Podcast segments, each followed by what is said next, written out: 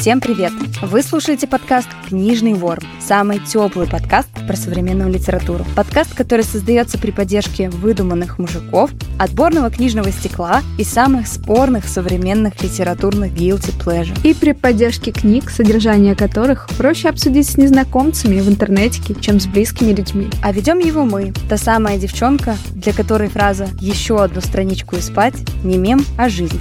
Моя коллега и подруга, книжный блогер и автор буктрейлеров Аля. Всем привет!